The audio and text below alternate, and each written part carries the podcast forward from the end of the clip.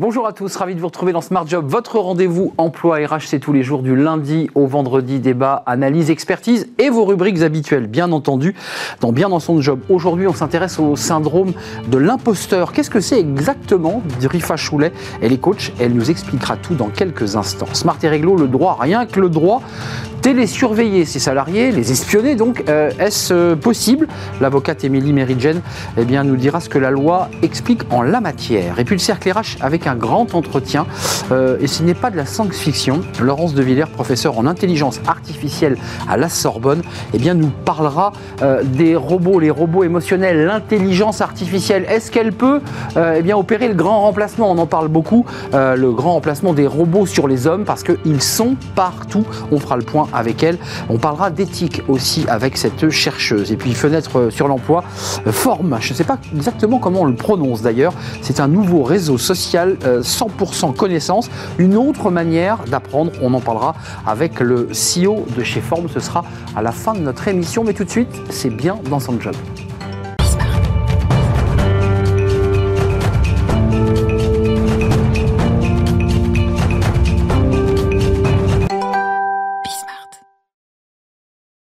Bien dans son job. Euh, et pour être bien dans son job, il faut être, euh, comme on dit, en confiance. C'est pas toujours le cas.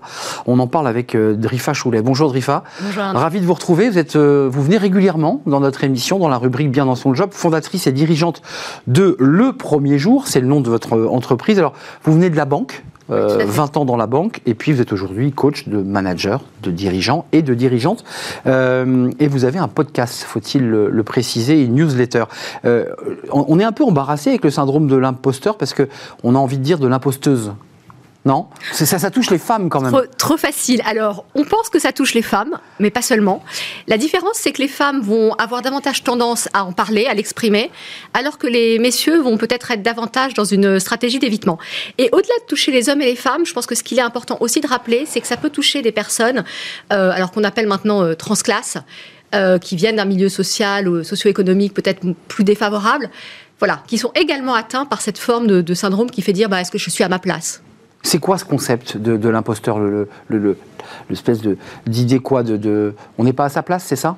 On n'est pas à sa place. Euh, j'aime bien parler d'expérience de syndrome, qui est pourtant le terme, le terme générique.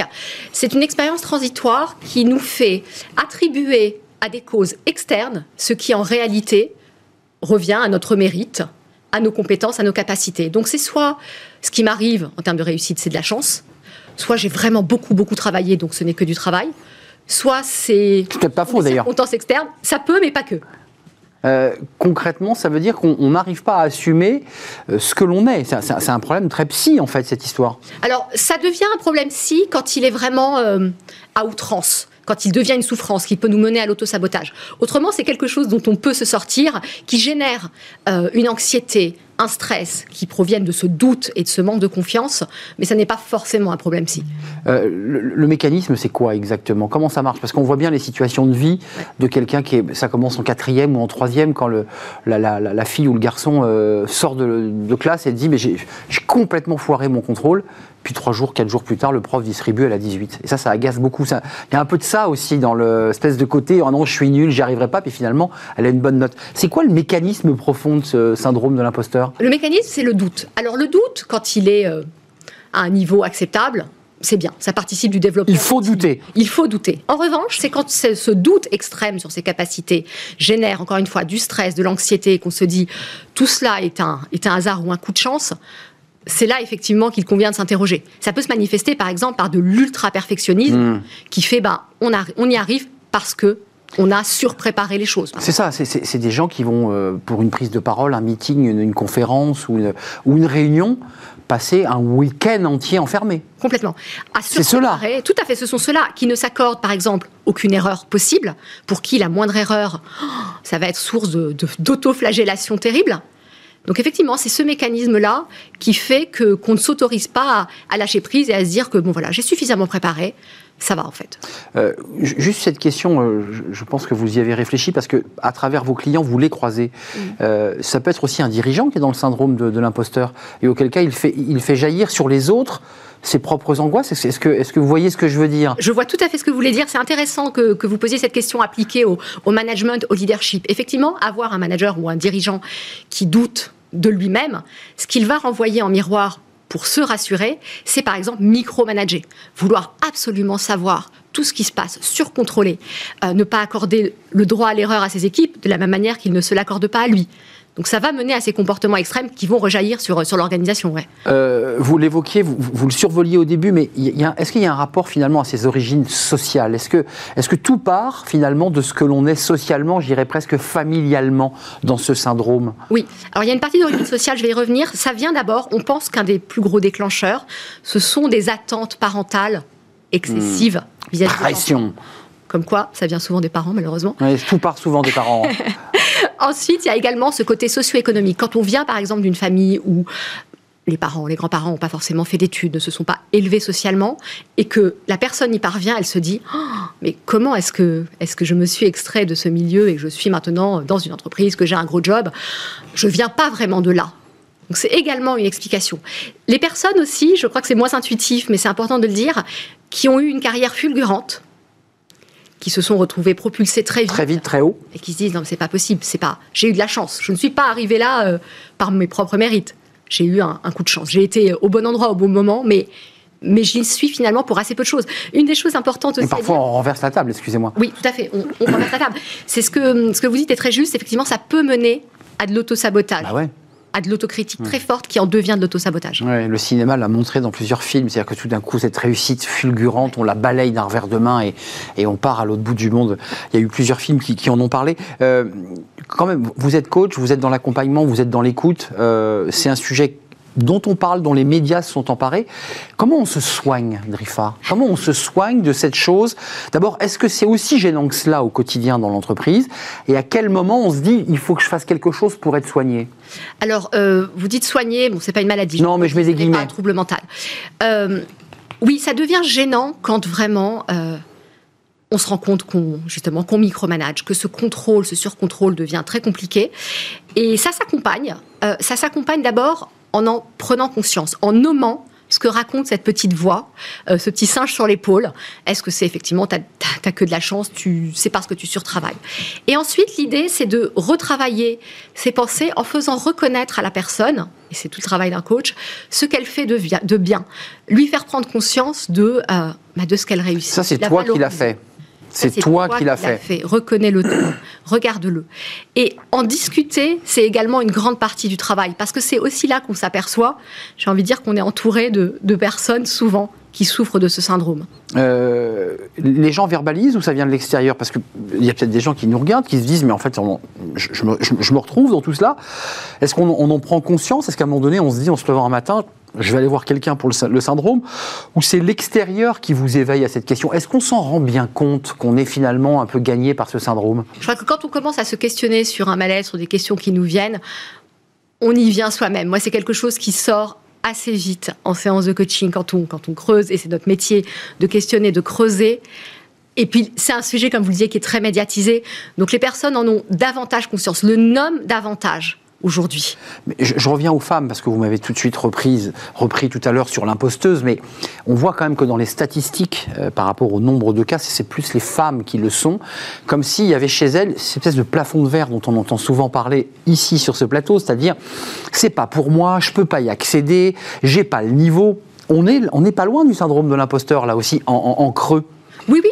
J'y crois pas. Oui, je crois que ce qui vient quand même en miroir, c'est ce que les femmes reçoivent des organisations et qui est en train de bouger, mais où effectivement l'absence peut-être à un certain niveau de rôle modèle féminin qui ont euh, pulvérisé ce plafond et qui donnent cet effet d'entraînement. Et qui assument. Et qui assument.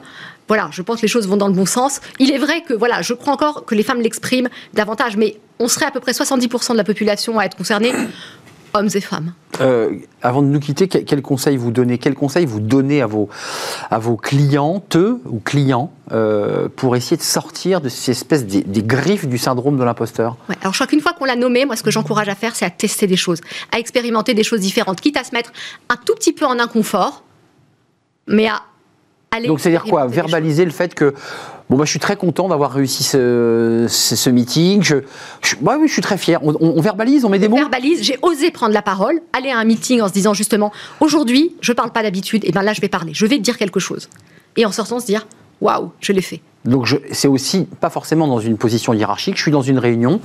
Bah, je prends la parole, j'essaie. J'essaie de prendre la parole, même si je considère que ce que j'ai à dire n'est pas C'est nul. passionnant. Oui, parce que vous l'entendez beaucoup, ça. Je dis rien parce que, de toute façon, euh, franchement, c'est nul ce que je dis. Absolument. Mais voilà, se dire, bah, aujourd'hui, je vais à ce meeting et je vais parler.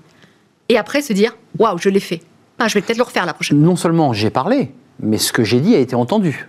Parce que c'est, on peut parler, évidemment, parce que c'est quand même l'intérêt de, de, de parler. Merci euh, Drifa Merci d'être venu nous éclairer sur ce, euh, ce syndrome qui n'est pas une maladie, parce que tout à l'heure je parlais de, de, soigner, on va pas voir un médecin, on va plutôt voir un coach. Et vous êtes coach, euh, fondatrice et dirigeante de Le Premier Jour, un podcast et une newsletter. Merci de nous avoir rendu visite. À très bientôt, j'en suis sûr.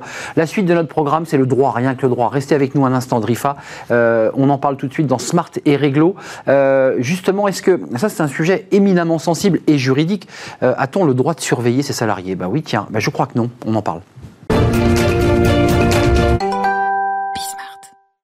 Smart et réglo, le droit, rien que le droit. Pour euh, faire un point alors précis, euh, on a beaucoup parlé de télétravail, de travail à distance, euh, et puis évidemment, ben, les effets induits, c'est la surveillance des collaborateurs, et on en parle avec euh, Émilie Méridjen. Bonjour Émilie, avocate en, en droit du, du travail. Alors je, je faisais référence tout à l'heure en y repensant à ce film qui est passé dimanche soir sur France 2 sur ces trois salariés présentatrices vedettes euh, qui se sont révoltés contre le rédacteur en chef, le directeur de la rédaction, qui les harcelait sexuellement. Euh, et l'une d'entre elles dit ne parle pas au téléphone car toute la chaîne est surveillée, ce qui vient faire directement écho, puisque ça c'est le modèle américain. Euh, D'abord, première question, euh, quels sont les fondamentaux sur ce sujet En France, partons pas aux États-Unis, qu'est-ce que l'on a le droit de faire, qu'est-ce que l'on n'a pas le droit de faire? Ça tombe bien parce que aux États-Unis, je ne saurais pas vous répondre. En France, oui, on a le droit de surveiller ses salariés. Précisément, on parle de la télésurveillance, mais ça fait partie globalement du droit de surveiller les salariés, qui est le corollaire euh, de la relation de travail, du pouvoir hiérarchique, du lien de subordination. Donc, naturellement, qu'on peut surveiller. Après, euh, comme pour tout, euh, ce droit n'est pas illimité. Il va se heurter à un certain nombre de garanties pour le salarié. La première garantie, c'est le droit au respect de la vie privée. Donc, on ne peut pas télésurveiller d'une manière tellement intrusive que euh, on violerait le respect euh, de la vie privée du salarié. Télésurveiller, ça veut dire quoi dans la, la bouche d'une avocate? C'est, Il y a un logiciel, on permet de Alors, voir le... télésurveiller, c'est une caméra. Caméra, d'accord. Exactement. Disons-le simplement. C'est une caméra qui surveille l'espace de travail. Ça peut être dans plusieurs euh, configurations.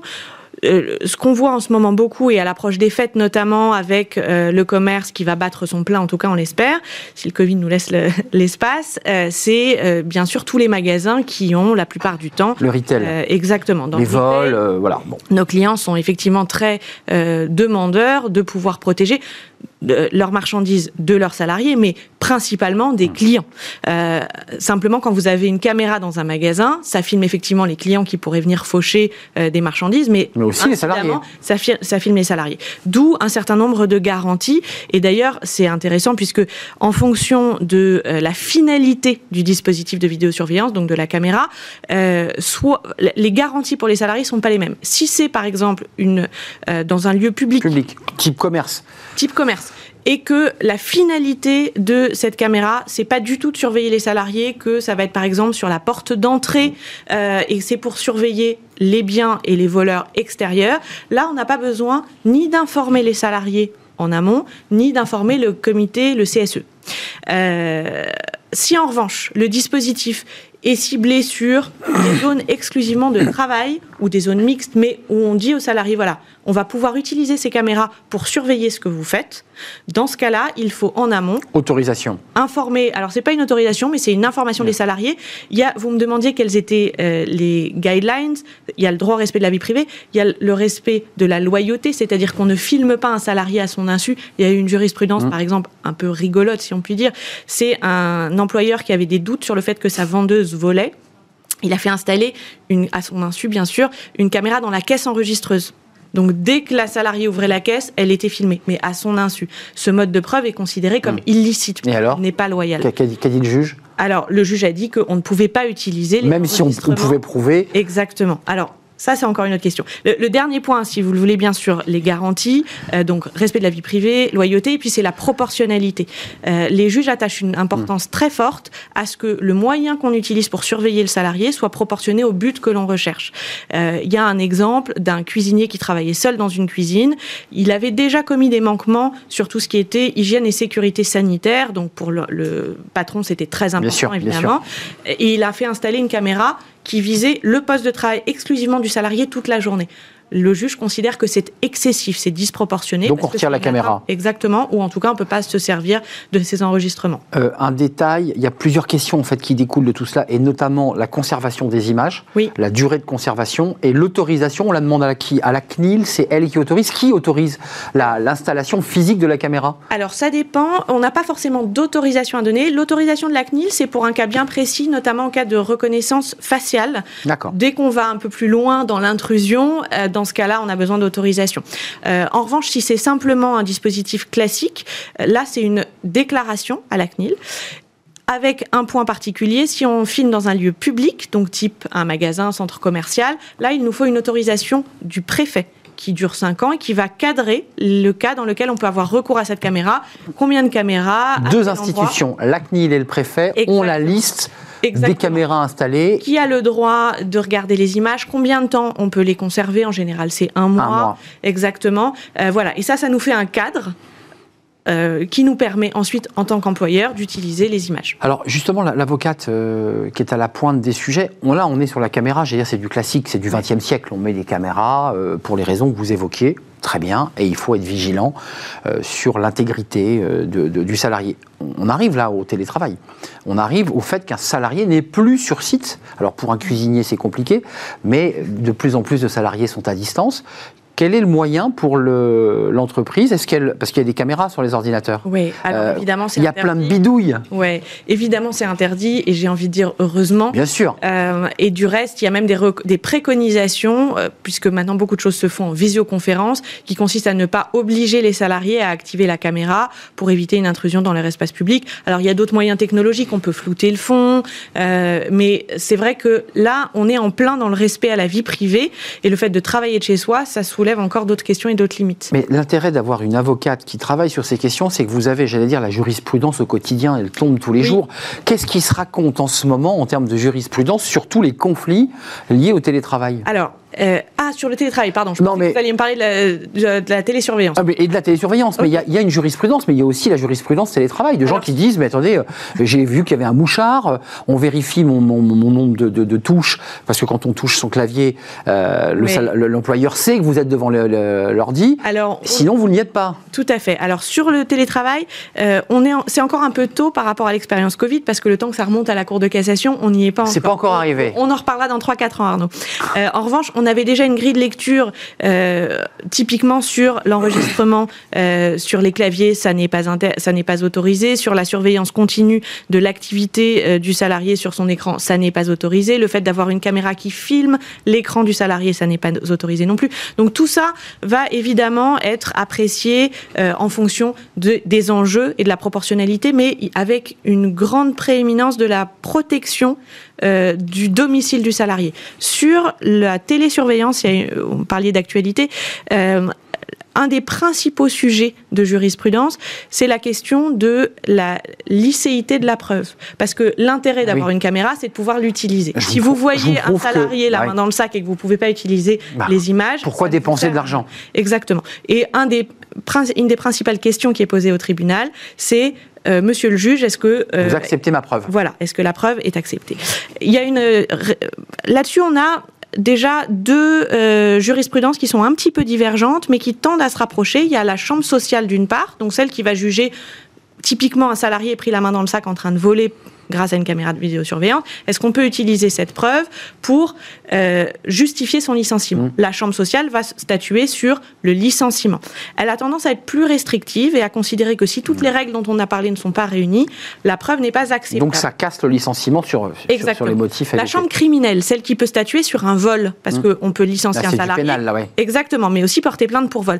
La chambre criminelle, elle est moins regardante. Elle va considérer que Oui. les règles n'ont pas été respectées, mais on va quand même apprécier en fonction toujours d'une certaine proportionnalité, la gravité des C'est plus le code du travail qui s'applique là. Exactement. Et là, il y a une décision intéressante de la Cour de cassation du 10 novembre, donc c'est tout frais, qui a une grande publicité et qui tend à rapprocher ces deux positions et à considérer qu'une preuve illicite, c'est-à-dire celle qui ne respecte pas toutes ces règles, peut néanmoins être recevable. Et qui pourrait être utilisé cette fois-ci côté chambre sociale. Exactement, hmm. puisque c'est la chambre sociale qui se prononce. Et ça pourrait être euh, une preuve recevable à condition que la proportionnalité soit respectée et que dans l'ensemble, globalement, la procédure préserve les droits des salariés. Donc c'est une avancée pour ceux, en tout cas les chefs d'entreprise, qui installent les caméras, parce qu'ils se plaignaient souvent qu'on n'utilisait pas leurs preuves. Exactement. Euh, parce qu'elles étaient illicites, mal posées, mal installées, et que c'était évidemment une défense des avocats de vos confrères qui défendaient les salariés. Je vous vois sourire, mais c'est bien cela. Juste un mot pour le, consommateur.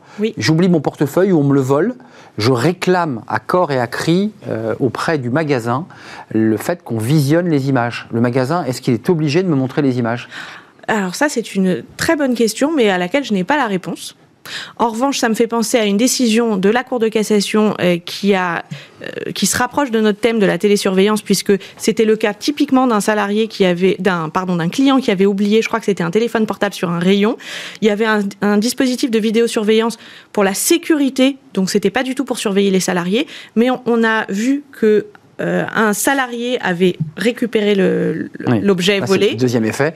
Et donc, coup double, on a pu restituer le, bien au client et attraper le voleur, exactement. Bon, bah, je vous laisse réfléchir à cette question parce que c'est un, un, sujet qui m'est arrivé à titre personnel, pour tout vous dire, donc, euh, et je n'ai pas pu avoir accès aux images. Merci en tout cas, Émilie Méridjen, d'être venue nous voir, avocate en, droit, en droit social, en droit du travail. Euh, on fait une courte pause et on va s'intéresser à un sujet. Alors, bien d'ailleurs, ça impacte aussi euh, les avocats, d'ailleurs tous les métiers, la place des chatbots, les robots, les robots émotionnels, l'intelligence artificielle, comme ça, elle s'immisce un peu partout. Et puis, elle se rapproche de plus en plus par la technologie ben, finalement de la voix des hommes, de leurs attitudes, sans émotion certes, mais de plus en plus, eh bien, nous avons un monde virtuel comme ça qui vit en parallèle de nos vies. Est-ce que cela a un impact sur l'emploi? Est-ce que c'est une manière de remplacer des collaborateurs par la machine? On va en parler avec une chercheuse, professeure à la Sorbonne, professeure d'intelligence artificielle. Elle est notre invitée, c'est un grand entretien juste après cette pause.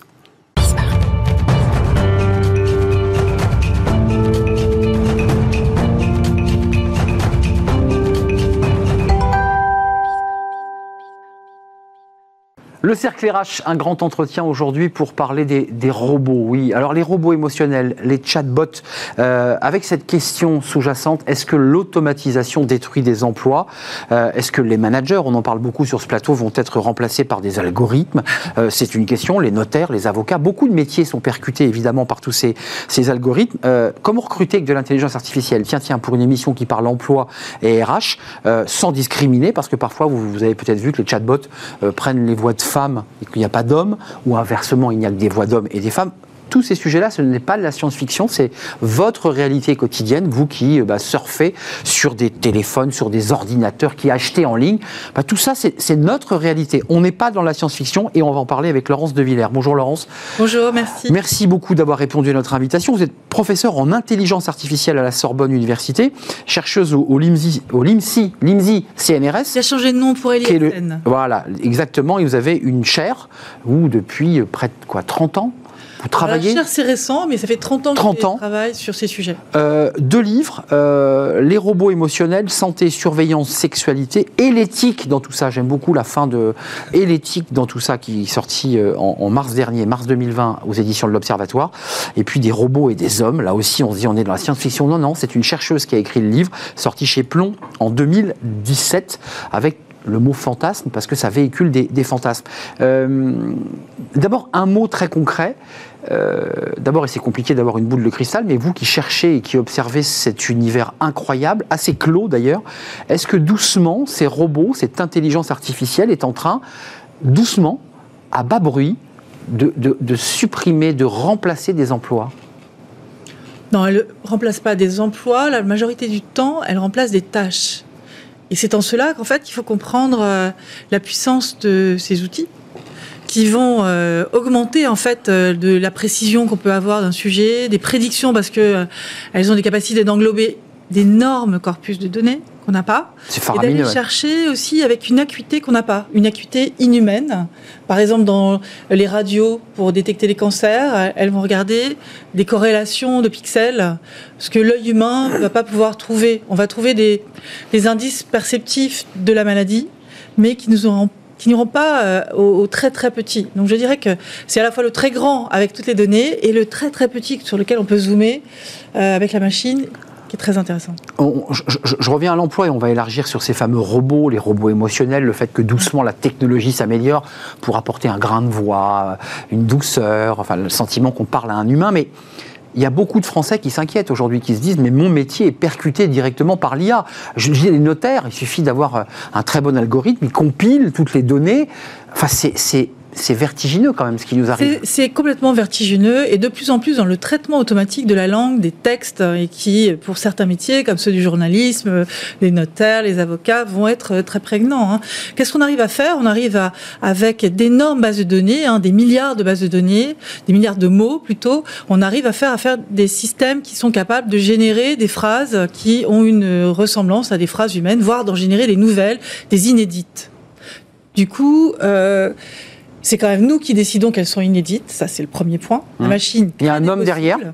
Voilà, la machine crée des possibles et l'humain, c'est lui qui décide que c'est de qualité, que l'abstraction est là. Parce que, en fait, c'est pas du tout une pensée humaine. C'est une pensée calculante qui abstrait pas, qui ne manipule pas des concepts. En, en préparant l'émission, vous me dites, attendez, on n'est pas dans la science-fiction, parce qu'évidemment, on a tous, moi qui suis un, un- un- un ancien, Terminator, tout, tout d'un coup, l'ordinateur, euh, exactement, le, le- le robot, la machine prend le pouvoir.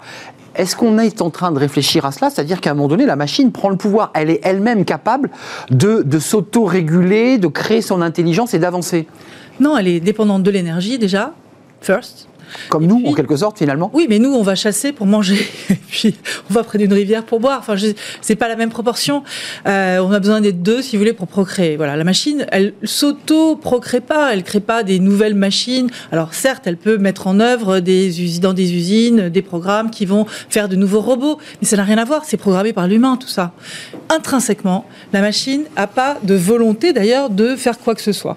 C'est sur les humains qui leur donnent des volontés de faire quoi que ce soit. Hum, La volonté, c'est nous qui la, qui la mettons dans la machine. Voilà, elles n'ont pas de conatus, comme le décrit très bien euh, Spinoza, c'est-à-dire euh, de, d'étincelles de vie, d'appétit de vie, de volonté de perdurer dans ce qu'elles sont. Hmm. Et donc, elles sont Elle n'a pas d'angoisse. pas du tout. ah, Elles peuvent être Ah. avec des capacités euh, de simuler l'angoisse, comme tout ce qu'elles font. En fait, elles ne font qu'imiter. Hmm. Mais on va très loin. hein. Je connais des chercheurs japonais. Qu'est-ce qu'ils font? Ils mettent des robots, dans des robots très féminins, par exemple, une peau siliconée chaude avec des capteurs pour savoir si on la caresse ou si on la frappe. Et puis il y aura donc euh, une espèce de variable qui va emmagasiner une douleur artificielle ou un plaisir artificiel et qui va engendrer en fait des intentions dans la machine, qui ira vous voir d'une certaine manière ou qui aura des réactions, mais évidemment copiées sur les humains ou précablées, c'est-à-dire codées par des ingénieurs. En aucune manière, c'est une conscience.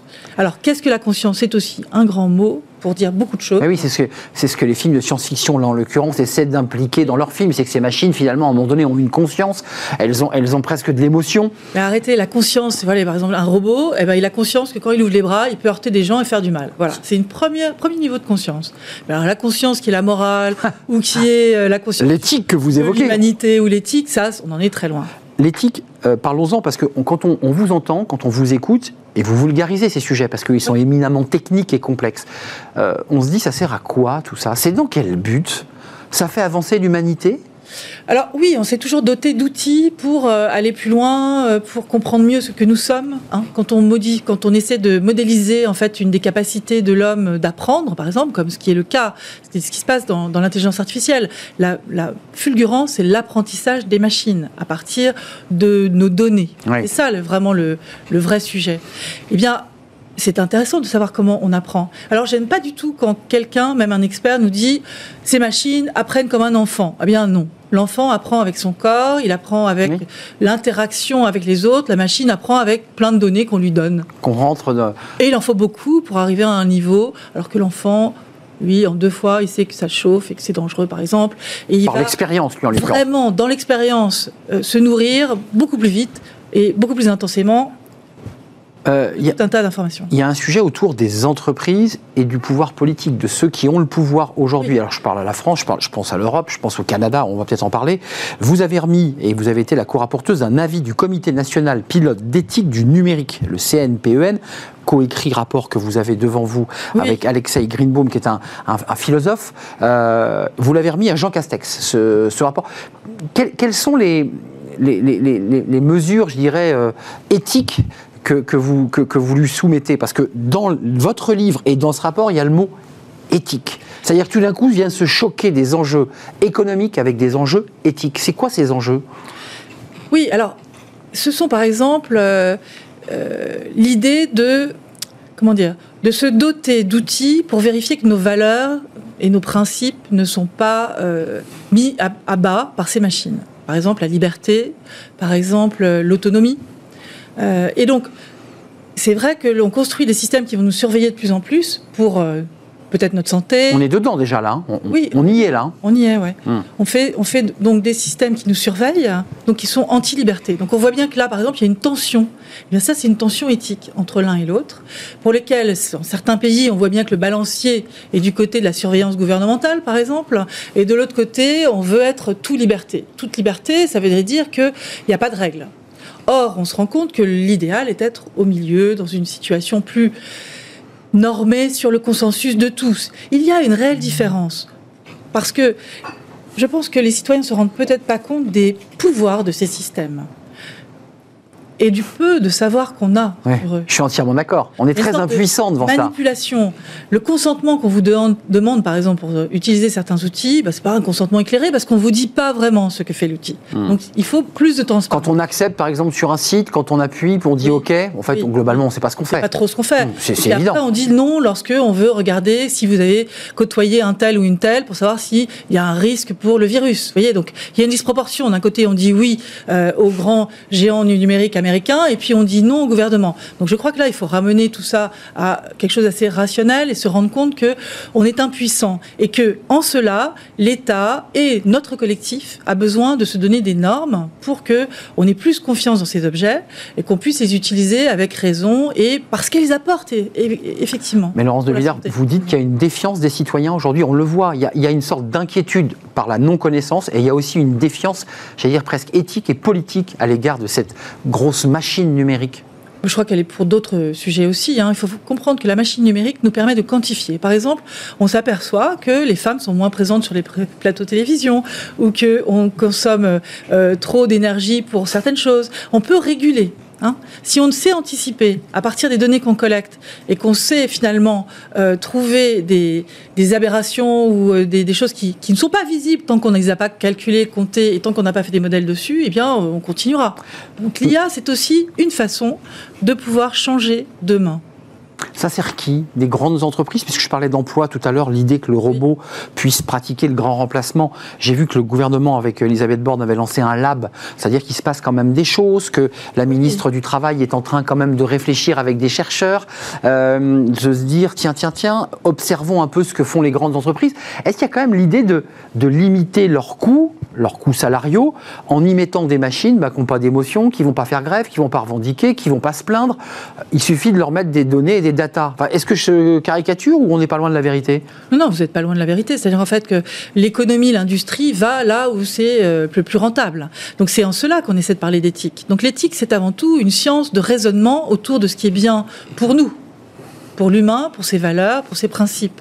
Donc il faut absolument que ces vecteurs d'éthique soient présents. Donc on pousse, nous les chercheurs, à différents endroits, dans les comités euh, internationaux, nationaux, à ce que l'éthique devienne euh, une valeur euh, comprise des guides de bonne pratique dans toutes les industries. Et ça, vous le dites aux grandes industries qui fabriquent. Bien sûr. Hein, c'est ça, les- les- on les connaît et les GAFA aussi, j'imagine. Alors, les GAFA disent le faire tout seuls.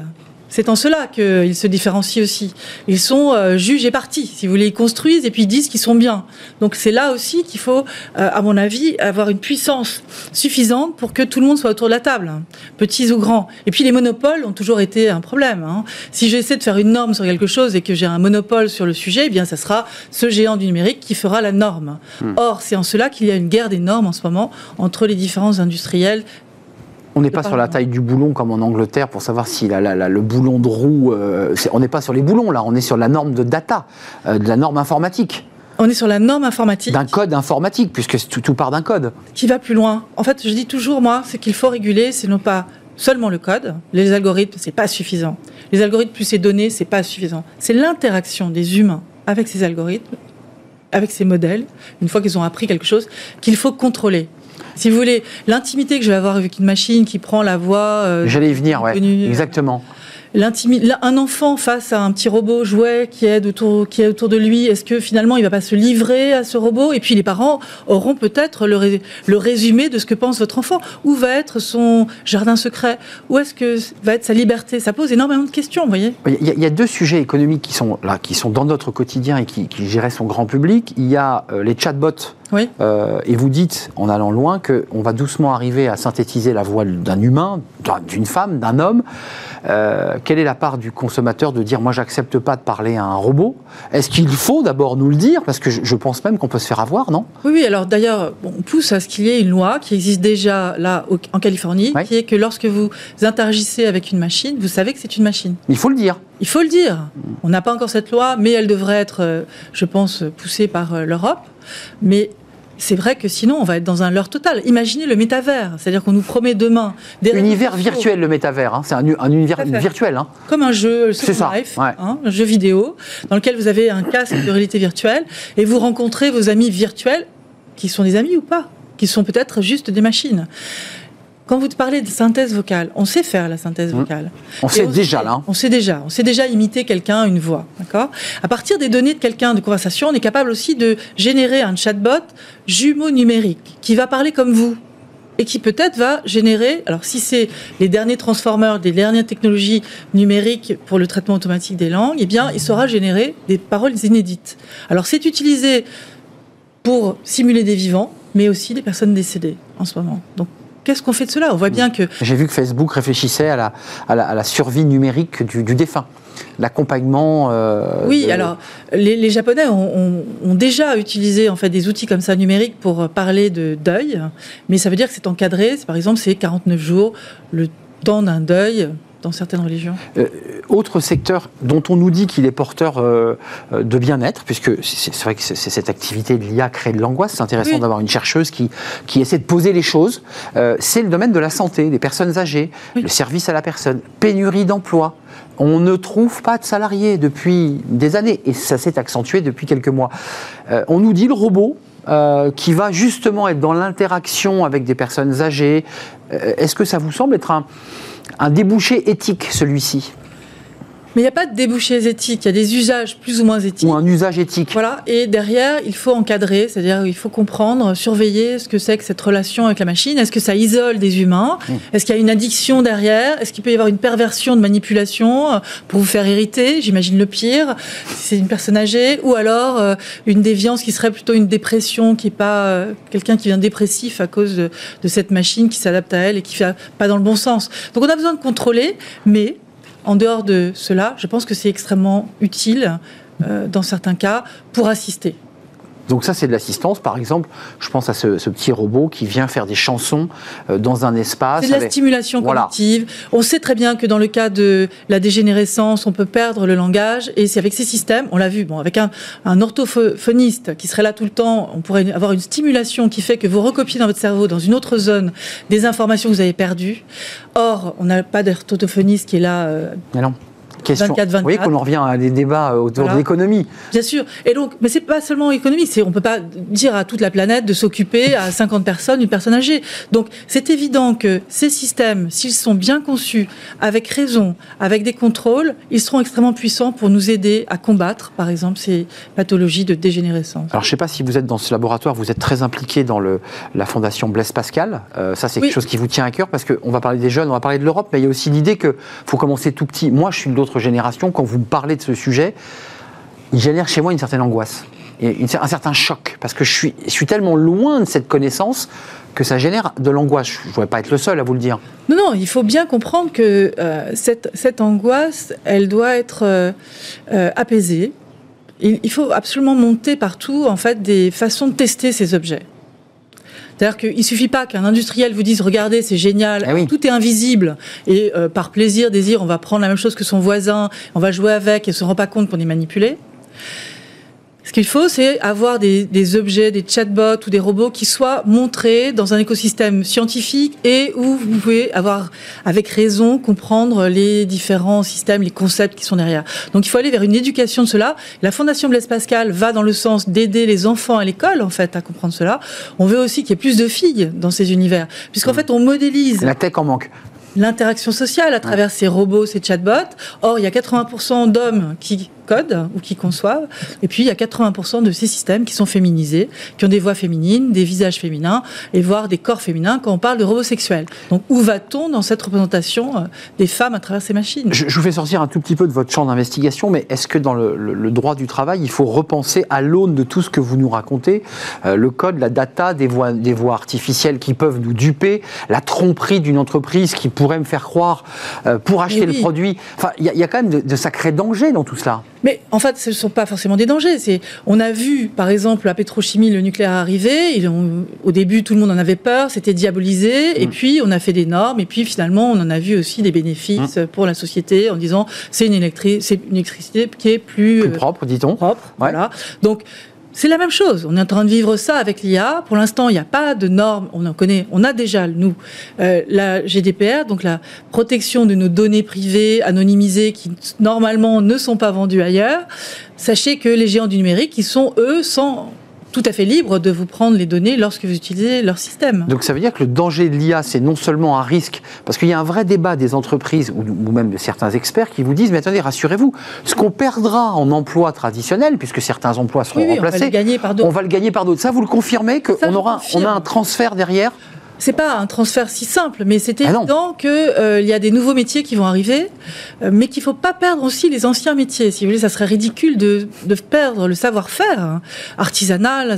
Et d'ailleurs, l'artisanat est assez tranquille. C'est difficile de faire des machines qui savent faire de l'artisanat. avec aussi autant de finesse Voilà. et autant de. Et donc, c'est assez étonnant. Ce sont plutôt les métiers intellectuels qui risquent d'être remplacés euh, par rapport aux métiers manuels. Vous l'évoquiez, on on l'a pas précisé. Tout à l'heure, j'ai cité notaire et avocat. Soyons honnêtes, les journalistes. Oui. Aujourd'hui, il y a des articles de presse intégralement faits par des robots Oui, mais le et robot- dorés comme un article. Non, mais non. Le robot va pouvoir euh, récupérer énormément de données, Hum. mais il n'est pas capable d'imaginer le futur.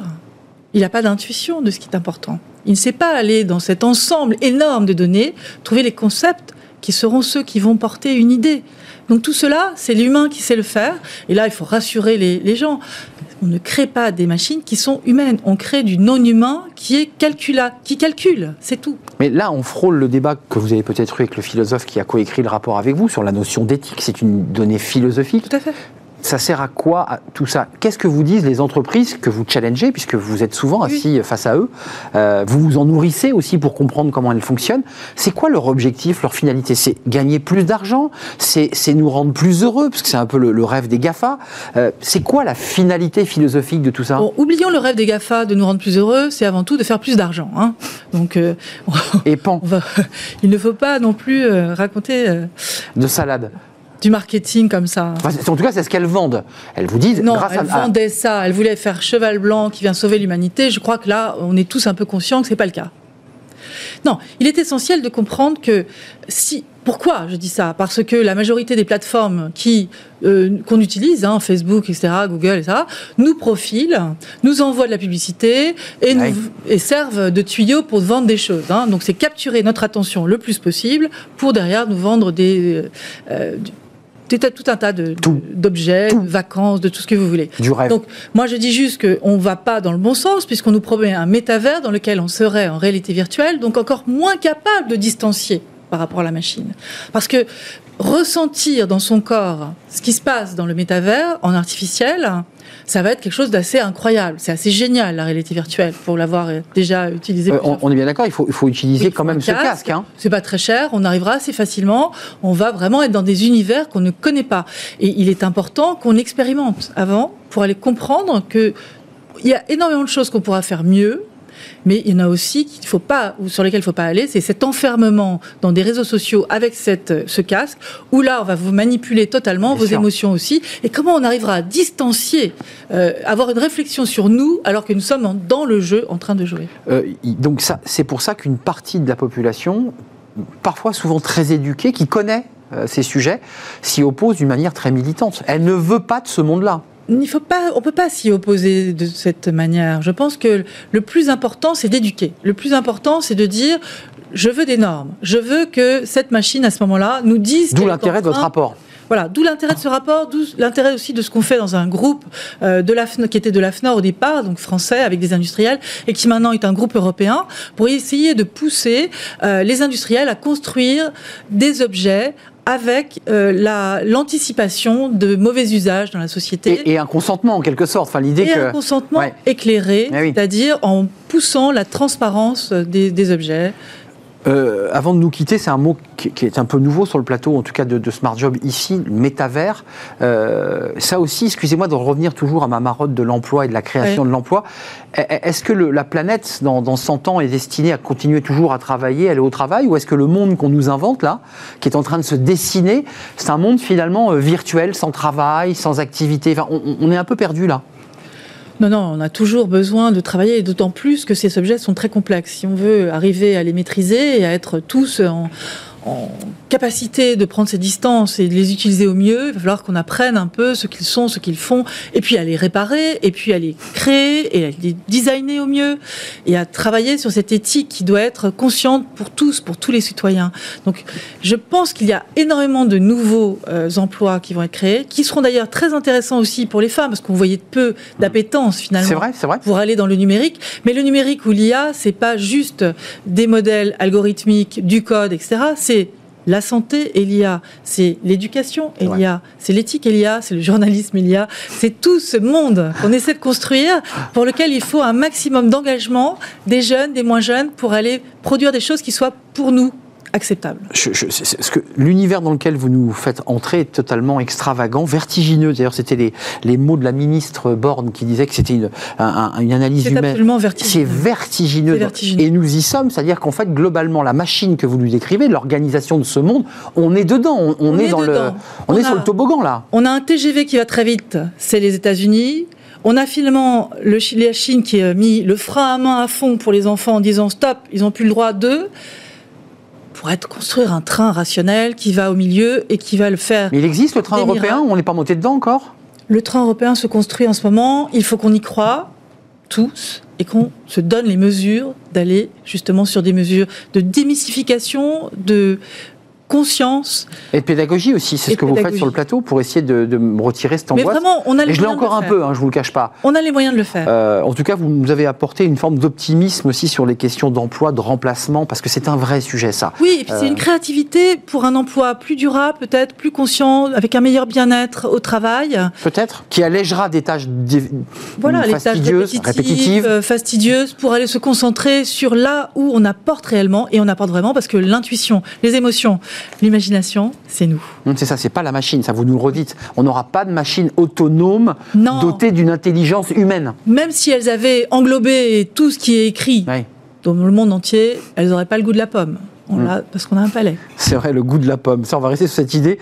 Euh, professeur en intelligence artificielle à la Sorbonne, et puis deux livres, si vous souhaitez vous intéresser à ce sujet que je trouve passionnant Les et robots. vertigineux. Les robots, euh, les robots émotionnels, euh, santé, surveillance, sexualité et l'éthique dans tout ça, parce qu'on en a quand même pas mal parlé de l'éthique, c'est-à-dire la capacité à pouvoir mettre des cadres euh, à cette espèce de, de toboggan vertigineux. Et puis un précédent, peut-être d'occasion, comme on dit, les robots et des hommes qui était sorti chez Plomb en 2017. Et puis ce rapport qu'on doit avoir en ligne, co-rapporteuse d'un avis du Comité national, le pilote d'éthique du numérique CNPEN, si vous voulez lire précisément ces fameux enjeux éthiques dévoilés par Laurence de Villers. C'est un vrai plaisir de vous accueillir. Merci Merci beaucoup. de nous avoir rendu visite. On termine notre émission avec Fenêtre sur l'emploi et c'est tout de suite.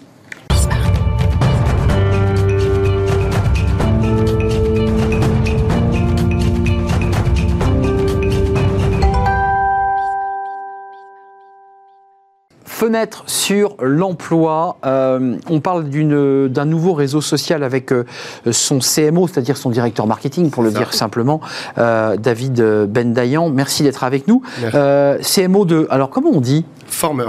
Former. J'ai eu un mal fou à le dire. On dit former, mais vous avez retiré le, on est d'accord. C'est ça. Nouveau réseau social de la connaissance Mhm. Qui offre, c'est en tout cas votre punchline, euh, une manière d'apprendre 100% adaptée à la génération Z. Racontez-moi, Mhm. comment ça marche? Alors, Former, c'est tout simplement euh, le nouveau réseau social français basé sur le partage de connaissances. Donc, sur Former, on, on cherche tout simplement à mettre en relation euh, des infopreneurs, des mentors, des formateurs, des coachs sur plein de centres d'intérêt différents. Ça peut être sur le sport, la gastronomie, l'entrepreneuriat ou le, le business en général, avec des membres de la génération Z. Euh, chez Former, on cherche euh, à mettre en avant deux termes, le Learn and Connect, tout simplement euh, parce que les utilisateurs vont pouvoir euh, venir se former et apprendre de, nouveaux- de nouvelles choses sur la, sur, sur la plateforme, et d'un autre côté, se connecter avec d'autres passionnés sur la plateforme et des membres de la communauté via des groupes de discussion où ils pourront échanger avec des mentors et autres. On se le dit simplement, moi je suis pas de la génération Z, donc j'ai une application Former, je la télécharge, Mhm. c'est ça Ouais. Euh, je donne, je- J'inscris un, un certain nombre de données euh, Voilà. personnelles hein, pour, pour m'identifier, Mhm. et puis ensuite je me balade sur votre, votre plateforme, on est d'accord? Voilà, vous pouvez vous balader sur la plateforme.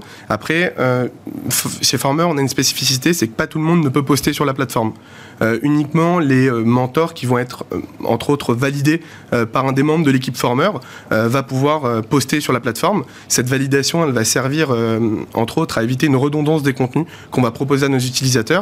Et d'un autre côté, elle va euh, servir euh, à avoir une certaine validation euh, de, de la véracité du contenu qu'on va proposer à nos utilisateurs. Alors l'idée, parce que vous l'avez entendu évidemment, Mhm. vous étiez euh, en coulisses à ce moment-là, mais on a, eu- on a eu une chercheuse là en, en intelligence artificielle, donc on Mhm. n'est pas très très loin du sujet dont on parlait, c'est-à-dire l'utilisation de data, de données. Mais vous, vous, vraiment, vous êtes sur l'idée de l'éducatif, de la connaissance euh, la plus adaptée à la génération Z. Ça veut dire que le modèle actuel éducatif, je dirais du XXe siècle, je dirais même presque du XIXe, Mhm. euh, il est plus du tout adapté à ce qu'attend la génération Z. C'est ça votre, votre ça. pari. C'est ça. En fait, on est parti d'un constat qu'on a réalisé avec euh, deux de mes associés.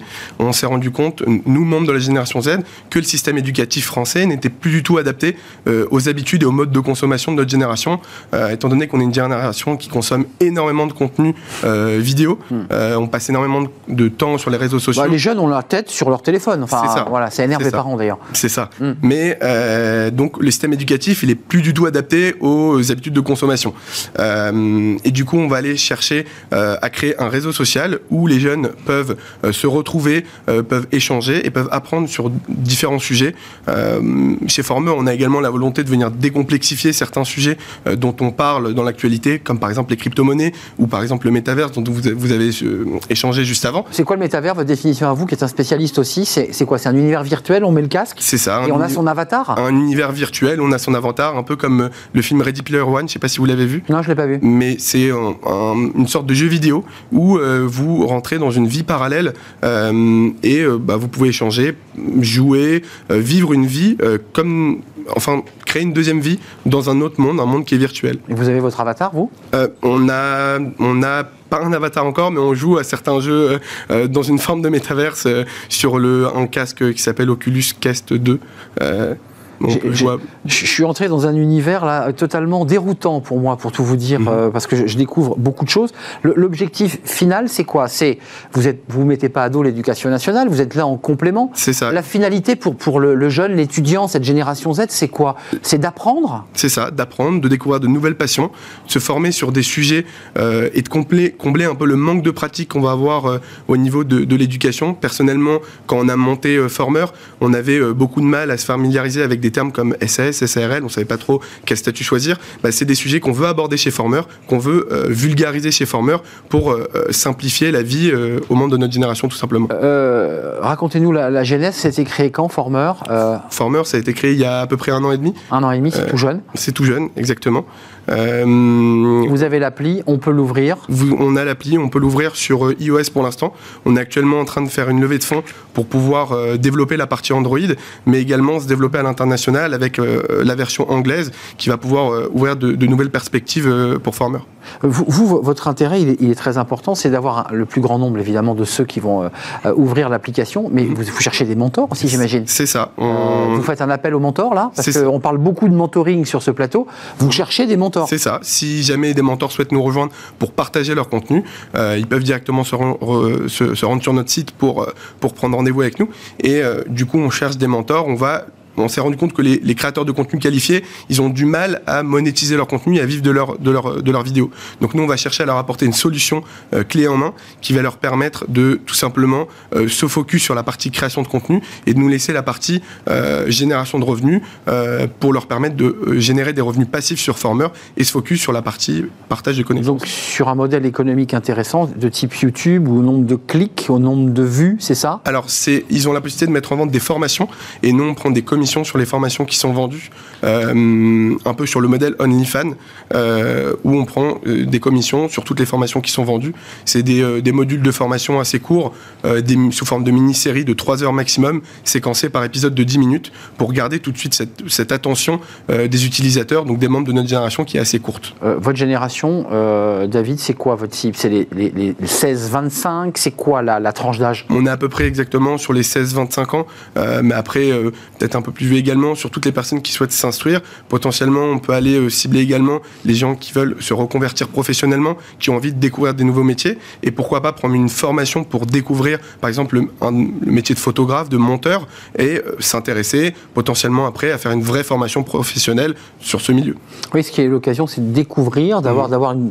un regard, et, puis ensuite d'approfondir peut-être en allant un peu plus loin, mais vous donnez envie, vous faites découvrir des métiers. Ça, exactement. Euh, avant de nous quitter, c'était quoi votre modèle quand vous avez créé, euh, euh, vous avez monté euh, Former. Mhm. C'était quoi dans votre tête? Il y avait qui devant vous? C'était Instagram, c'était Snapchat, c'était TikTok? C'était quoi l'idée? C'est tout simplement un mélange de tous ces réseaux. Bah un mélange de tous ces réseaux.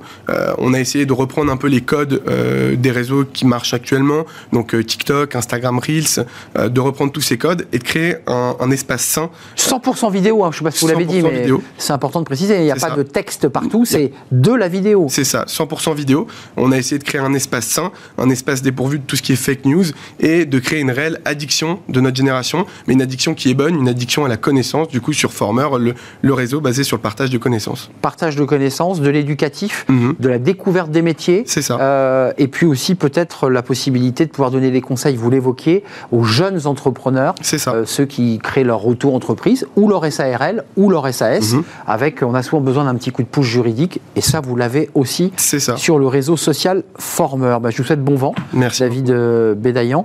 Vous êtes le CMO, c'est-à-dire le directeur marketing euh, chez Former, créé il y a presque deux ans maintenant. C'est ça, exactement. Bon vent à Former. Merci de m'avoir accompagné euh, jusqu'à la fin de, de cette émission. Je remercie évidemment toute l'équipe de, Smart Job. Je remercie euh, Lauriane à la réalisation.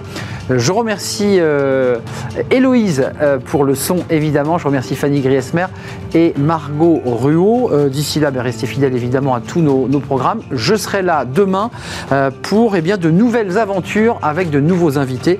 Passez une agréable journée. Bye bye.